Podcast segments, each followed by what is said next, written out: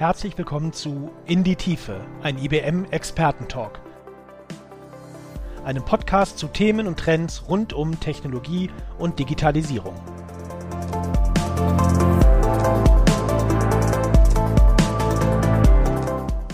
Die künstliche Intelligenz der IBM bzw. einige Fähigkeiten, einige Features der künstlichen Intelligenz der IBM Watson hat die TV-Zuschauer schon vor zehn Jahren bei Jeopardy überrascht.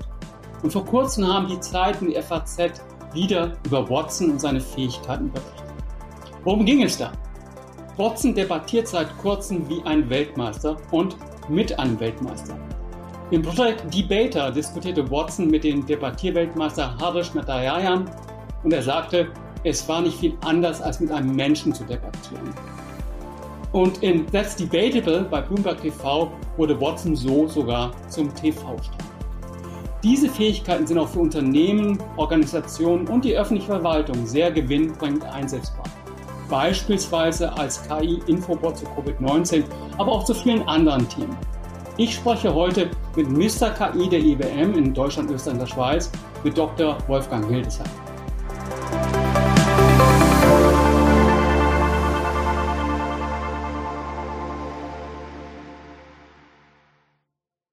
Hallo Wolfgang. Hallo Stefan. Wolfgang, kannst du uns etwas mehr zum Project Debater erzählen? Du bist ja ein gern gesehener Gast. Du hast sehr, sehr oft über Chatbots gesprochen. Hier geht es aber noch einen Schritt weiter.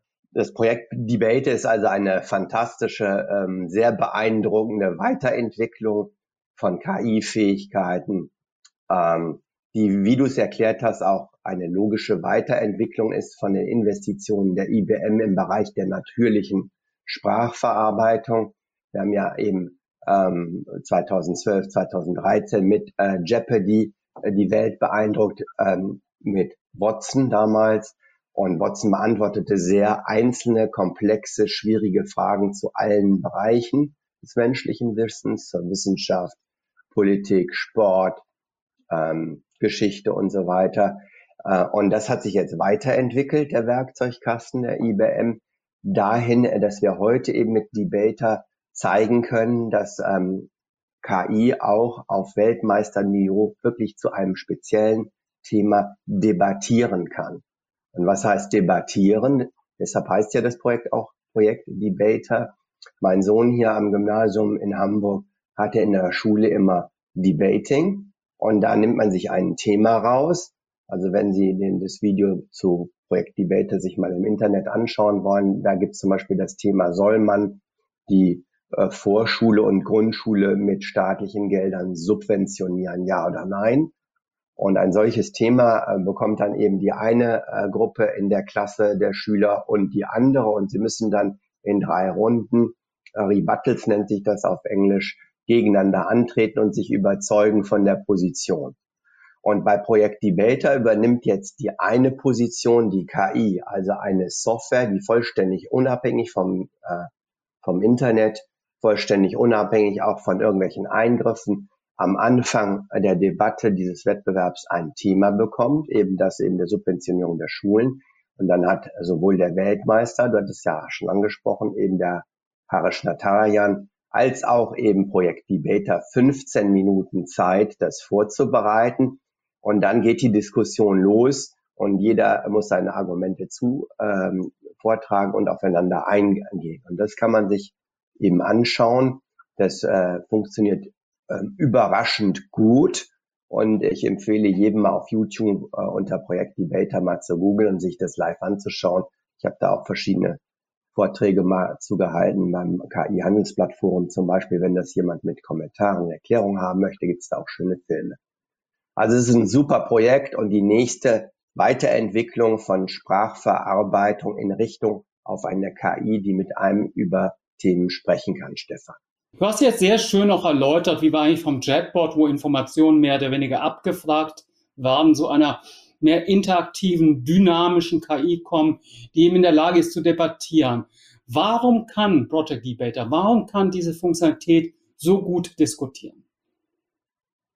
Ja, du sagt, sagtest das ja schon, ähm, Chatbots, das ist ja ein Thema jetzt seit drei, vier Jahren, wo eben ähm, künstliche Intelligenz in Form von Intent-Erkennung ähm, reinkommt, dass also weitere Sprachräume äh, bestimmte Themen erkennen und die, äh, der Computer dann zum Beispiel gut erkennt, ähm, er will jetzt sein, zum Beispiel sein Passwort resetten, da kann er sagen, Kennwort vergessen oder Passwort vergessen, Passwörter, Plural, Singular, ähm, gibt verschiedenste Möglichkeiten, das auszudrucken und äh, die Anwendung erkennt dann, er will eigentlich hier sein Passwort resetten. Und ähm, ähm, die Software an sich ist aber semantisch äh, strohdumm.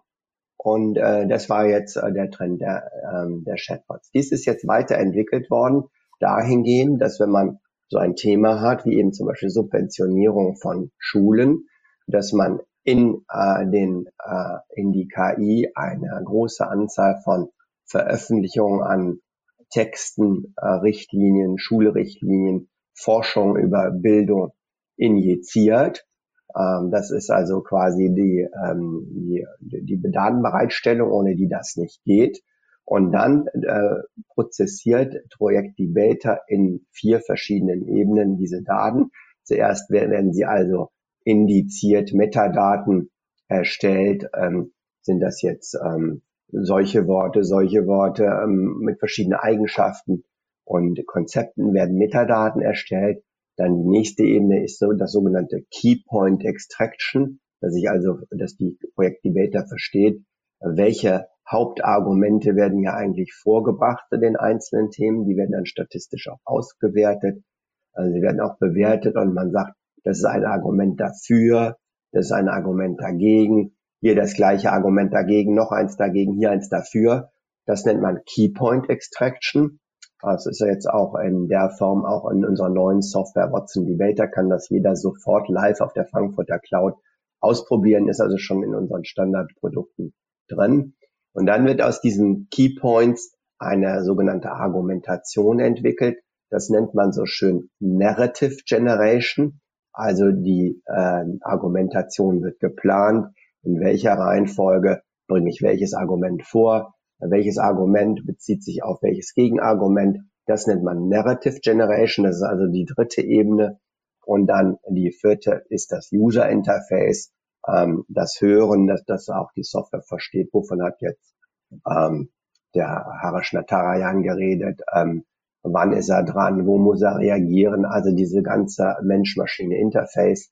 Das sehen Sie sehr schön eben in dem Video, diese schwarze Säule mit dem bewegten Logo und der äh, sympathischen weiblichen Stimme. Das ist eben die Ebene 4, die dann äh, das äh, Narrative ausgibt. Und äh, diese vier Ebenen, diese vier Fähigkeiten bauen wir eben in ähm, in unserer Watson äh, Discovery Lösung ein und die Keypoint Extraction auch Summary Generation die, äh, sind neue, sehr coole Features drin und da ermuntere ich jeden äh, KI begeistern, das mal auszuprobieren. Stefan, also, also sehr, sehr einfach, direkt einfach IBM Cloud eingeben und los geht's. Also mir kamen die Chatbots, die uns ja schon vor Jahren hier präsentiert hast, gar nicht so dumm vor. Die konnten ja schon eine ganze Menge. Die konnten schon eben auf gezielte Fragen oft besser und vor allem schneller Antworten geben als manche Hotline. Nun geht es eben einen Schritt weiter, was du sehr schön und sehr plastisch auch formuliert hast mit diesen vier Ebenen. Die Interaktion, das Reagieren auf wirklich dynamische Fragen, die gestellt werden. Welche konkreten Anwendungsszenarien gibt es, auch jetzt gerade in den Zeiten von Covid-19? Wo gehen wir hin? Ja, noch eine Bemerkung zu dem Strohdoof. Da hast du natürlich recht, äh, dass in, bei einfachen, häufigen Fragen funktioniert das sehr gut. Und deswegen setzt sich ja auch der Infobot-Trend äh, immer mehr durch im, in, in eben äh, im Customer Service. Ähm, wobei man äh, ja dazu sagen muss, dass die Software einfach intelligentes Verhalten nur imitiert. Sie ist nicht selbst intelligent, sie hat ja kein Bewusstsein, sie versteht äh, nicht selbst genau, was jetzt äh, das, äh, sie spürt ja nicht, hat keine Gefühle, keine Erinnerung und so weiter, was das bedeutet. Und an dieser, an diesem Punkt der semantischen Vernetzung der Inhalte wird eben Projekt Debater besser. Man versteht also besser Zusammenhänge in, in semantischen Räumen. Und da ist eben der wesentliche Schritt nach vorne. Und ähm, das kann man eben ausnutzen äh, jetzt in ähm, zum Beispiel dem Voice of the Crowd Use Case. Also wenn man ähm, die äh, Meinung und die Einschätzung, die Gefühle von einer großen Anzahl von Menschen live und schnell auswerten möchte, dann geht das mit, äh, ist das einer der aktuell gepushten Use Case für Projekt Debater. Und du sprachst das ja selbst an am Anfang, lieber Stefan. That's Debatable auf Bloomberg TV findet regelmäßig eben eine, ähm, eine Fernsehsendung statt, wo eben weltweite Experten zu bestimmten Themen äh, befragt werden. Zum Beispiel soll der weltweite Reichtum umverteilt werden von reich zu arm. Gibt es eine super äh, Diskussion auch mit Varoufakis, dem ehemaligen ähm, griechischen Minister. Und äh, da ähm, eben wird auch äh, Projekt Debater in die Fernsehsendung live eingebunden und fasst die ähm, das Feedback, die Meinung der Zuschauer live zusammen und dann sieht man genau, wie viele Leute sind eigentlich dafür, wie viel dagegen, was sind die Hauptargumente, ähm, warum man vielleicht ähm, Vermögen ähm, umverteilen sollte, warum man es vielleicht nicht umverteilen sollte. Das ist also hochinteressant und eine extrem gute gutes Werkzeug, um eben solche Fernsehsendungen noch ähm, irgendwie faktischer ähm, zu machen und eben die Zuschauer mit einzubinden. In deutschen Fernsehsendungen werden ja auch häufig zu Umfragen eingebunden, aber eben nur einzelne Stimmen, zum Beispiel der Hart aber fair, geht ja immer der Journalist zu der Frau, die dann äh, Social Media vorliest. Ja, that's debatable, ähm, so heißt ja die äh, Lösung für äh, die TV-Show, äh, kann das eben live machen für Tausende von Meinungen gleichzeitig. Das ist also der eine Voice of the Crowd. Das andere ist, dass man eben auch ähm, große ähm, Datenmengen gut auswerten kann. Ähm, im, in der Finanzanalyse bei Banken und Versicherungen, für Marketiers, ähm, so dass man dann schnell einen Überblick bekommt über Meinungsräume und Wissensräume mit diesen neuen ähm, semantischen Search Features, eben Keypoint Extraction, Narrative Generation. Ähm, das sind die beiden Dinge, die wir aktuell hier auch verfolgen. Ähm, ich hatte das Thema Covid-19, Covid-19-Infobots, was du ja auch schon hier bei uns vorgestellt hast, auch schon erwähnt. Wird es dort auch in diese Infobots, in diese Lösung einfließen? Wir werden an den, äh, ähm, die, die typische Entwicklung von größeren Unternehmen ist, dass sie eben vor zwei, drei Jahren angefangen haben, Chatbots zu bauen, einfach mit einfachen, häufigen Fragen. Dann kam das ist der sogenannte Shorttail, dann kamen die komplizierteren, seltenen Fragen dazu, das ist der Longtail. Und wenn ich das dann äh, nicht mehr im Einzelnen trainieren kann, wird ein semantisches äh, Search eingebaut, um eben Texte, Antworten schnell und einfach zu finden. Das ist äh, bei der IBM der Watson Discovery Service, der wird dann aus dem Watson ähm, Assistant eben ausgerufen, aufgerufen und man äh, kann dann diese Text-Snippets anzeigen. Äh, und diese Fähigkeit ähm, wird durch die aus Projekt Debater oder in Projekt Debater entwickelten semantischen Fähigkeiten schneller, besser, performanter. Das heißt, man muss, muss kann immer schneller mit immer weniger Training die richtigen Stellen finden, eben diese Keypoint Extraction. Und das wird dann da einfließen und ähm, ist sehr, sehr beeindruckend. Also ich habe es auch ausprobiert und mir mal angehört. Du sagtest ja eben, Vielleicht werden TV-Shows ähm, faktenbasierter. Das ist also eine der Stärken dieser Technik, dass man vor allen Dingen auch ähm, eben Zahlen und bis auch rein in einzelne Tabellen äh, bestimmte Forschungsergebnisse wirklich automatisch extrahieren kann. Also man kann schneller wirklich wissenschaftliche ähm, Argumente finden, die dann in die eigenen, die, die, die, die eigenen Meinungen eben widerlegen oder eben äh, unter, unterstützen. Also ich finde es sehr schön, wie du auch diese Entwicklung deutlich gemacht hast. Man fängt mit dem, ich nenne es mal einfachen Chatbot an und baut den immer weiter aus, sodass das auch ein Prozess ist. Und das macht ja auch Sinn angesichts der Weiterentwicklung der verschiedenen Fähigkeiten von künstlicher Intelligenz. Äh, Wolfgang, wenn ich jetzt bitten dürfte, ich weiß es nicht ganz so einfach, in die Glaskugel zu schauen, wie wird uns künstliche Intelligenz, wie werden uns die verschiedenen Fähigkeiten, es sind ja verschiedene Fähigkeiten, die da äh, zur Verfügung gestellt werden, wie werden uns die verschiedenen Fähigkeiten von künstlicher Intelligenz in Zukunft überraschen? Was ist denn aus deiner Sicht in den kommenden Jahren noch zu erwarten? Ja, wie gesagt, ähm, geht, ähm, wir merken das ja in, äh, in der Corona-Zeit, dass ähm, die Digitalisierung der Art, wie wir leben und arbeiten, beschleunigt ist. Guck mal, heute äh, nach einem Jahr Corona macht jeder Zoom und Webex und man arbeitet vom Homeoffice. Das hat sich ja dramatisch beschleunigt. Und genauso werden eben die rein digitalen Geschäftsmodelle in allen Industrien, nehmen wir zum Beispiel Autoversicherung, ähm, äh, die Hook 24, ein sehr, sehr digitales äh, Geschäftsmodell, mit, äh, wo die allermeisten Sachen probiert werden, vollautomatisch zu machen. In solchen Umfeldern ähm, werden eben smarte Assistenten entstehen und äh, digitale Prozesse, die vollautomatisch eben Produkte beraten, informieren, verkaufen, servitieren, anpassen.